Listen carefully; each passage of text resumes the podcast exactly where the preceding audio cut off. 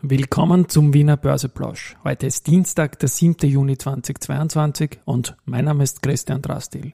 Der einzige Nachteil bei einer Klausur in Krems ist, dass man bei den ganzen Heurigen fast nirgendwo ein gescheites Bier kriegt. Beim Wiener Börseplausch geht es natürlich wieder um Market and hey, Me. Here's Market and Me, podcasting for equity.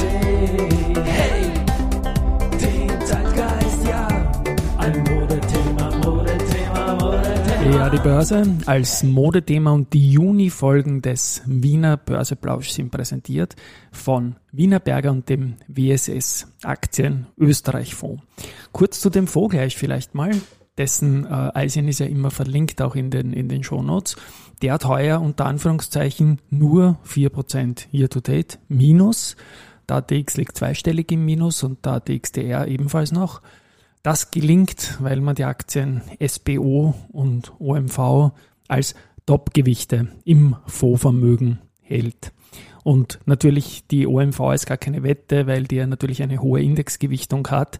Aber die SBO ist das Schwergewicht Nummer eins und ist einer der kleineren ATX-Werte und natürlich der Top-Performer mit einer Kursverdoppelung. Es ist jetzt äh, 12.06 Uhr, als ich das hier einspreche und der ATXDR hält sich über 7000 Punkten momentan, ist aber leicht im Minus bei 7016 Punkten. Das ist ein Minus von 0,25 Prozent zum Freitag. Auf der Gewinnerseite haben wir die POR mit plus 3%, Frequentis mit plus 2,6 und die Meier-Mellenhof mit plus 1,5. Bei der POR hatte der CEO in der Vorwoche gesagt, dass er glaubt, dass die Aktie fast das doppelte Wert ist. Hat mir gefallen, sowas gehört auch mal gesagt als CEO und Eigentümer. Auf der Verliererseite erwähne ich vor allem die Immofinanz mit minus 3,6 Prozent. Und dazu ist jetzt anzumerken, dass das Angebot von 23 Euro erst vor kurzem ausgelaufen ist und die Aktie mittlerweile schon bei 18,5 Euro steht, also viereinhalb Euro tiefer. Und da bin ich jetzt schon langsam schon der Meinung, dass ich eine Idee für die Immofinanzvorstände äh, formulieren möchte, nämlich der Stefan Schönauer und der Dietmar Reindl. Schönauer hat 15.000 Stück eingemeldet zu 23 Euro noch knapp vor Ende der Frist und Reindl 7.515 Stücke. Und wenn Schönauer jetzt zum Beispiel diese 15.000 Stück oder andere, auf jeden Fall 15.000 Stück wieder nehmen würde, dann würde er um mehr als 65.000 Euro günstiger in den Markt reinkommen, als er verkauft hat vor wenigen Tagen.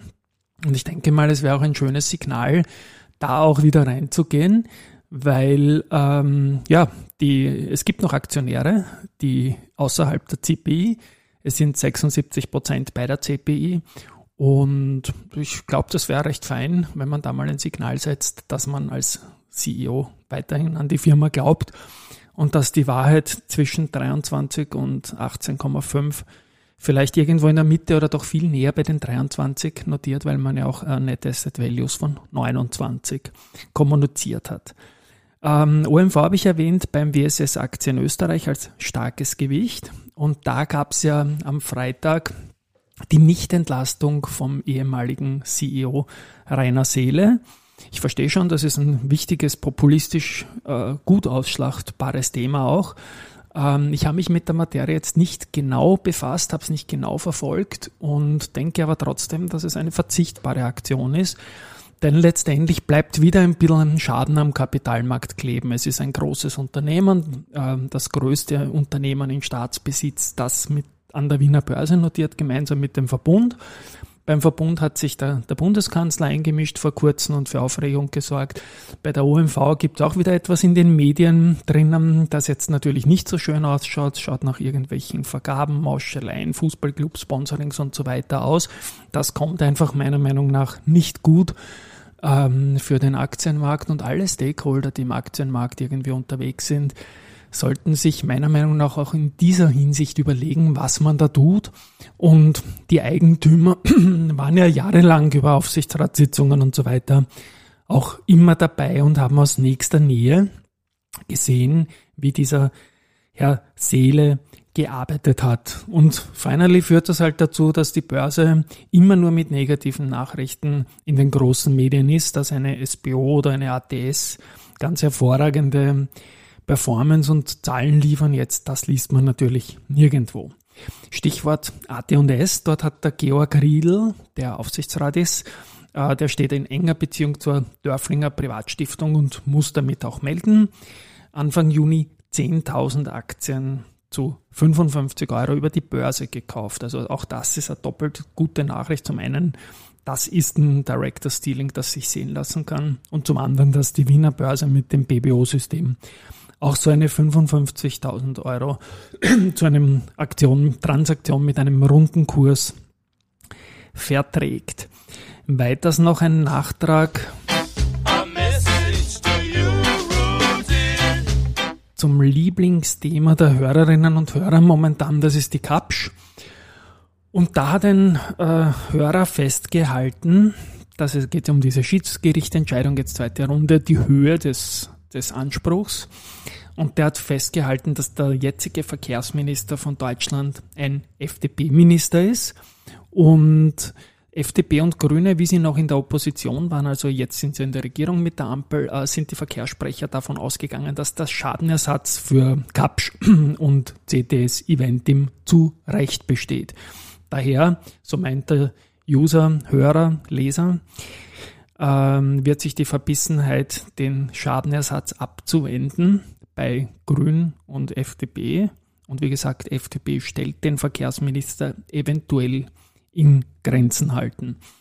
Zur Unica möchte ich sagen, ähm, die ist jetzt wieder im Roskix-Index vom Gregor Rosinger. Damit hat äh, der Roskix zwei österreichische Unternehmen äh, gewichtet und es sind Unica und VG und der Roskix notiert momentan year to date wieder im Plus und ist auf All-Time-High-Region.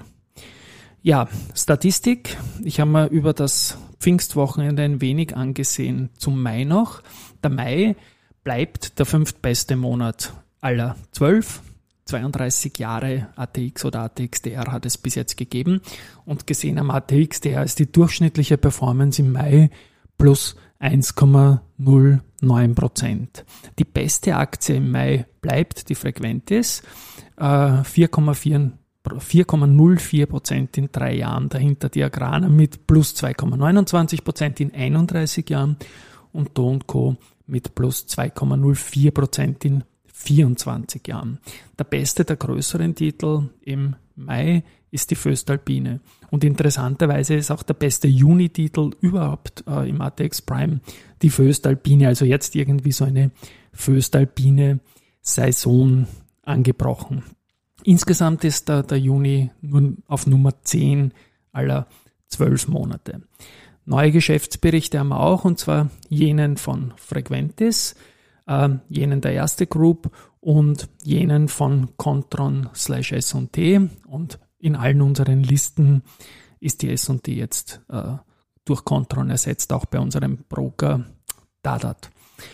Zu den Nachrichten noch. Ähm, die Wolfgang Group hat mit Molgas Energia Italia eine Vereinbarung abgeschlossen. Die Vienna Insurance Group ähm, möchte 500 Millionen Euro, und zwar die komplette Size von 5,5 Prozent 2043 der Non-Call äh, Schuldverschreibungen der 20-Jährigen gegen Barzahlung zurückkaufen. Es wird beabsichtigt, nachrangige Schuldverschreibungen im Rahmen des Tier 2 Emissionsprogramms dafür zu begeben oder dafür muss kein direkter Zusammenhang sein. Unwetter hat es gegeben, da schauen natürlich die Versicherer genau drauf. Und die Doris Wendler, sie ist äh, Vorstandsdirektorin in der Wiener Städtischen, also der Österreich-Tochter der VRG, hat gesagt, es liegen genaue Schadenszahlen noch nicht vor, aber 4 Millionen Euro ist mal so rechnet man mal so. Trotzdem HSBC bleibt bei Vienna Insurance Group aufkaufen, geht mit dem Kursziel von 29,5 auf 28,4 zurück. Und BNB Paribas Exan äh, stuft Andritz mit Outperform ein. Ja, das war es eigentlich fast schon für heute. Angekündigt habe ich für die nächsten Tage einen wöchentlichen Newsletter rund um diesen Podcast, wo es immer wieder auch Giveaways, Goodies, Freebies und so weiter geben wird. Wenn ich meinen Raum vorstelle mit allen Hörern vom Podcast jetzt, so sind wir wunderbar vierstellig und wir haben früher viele Roadshows veranstaltet. So viele Zuschauer hatten wir nie in einem Raum. Es ist, glaube ich, auch ein zeitgemäßes Format und ich freue mich auf die neue und aktuelle Interaktion mit euch, Hörerinnen und Hörern. Ciao, bis morgen.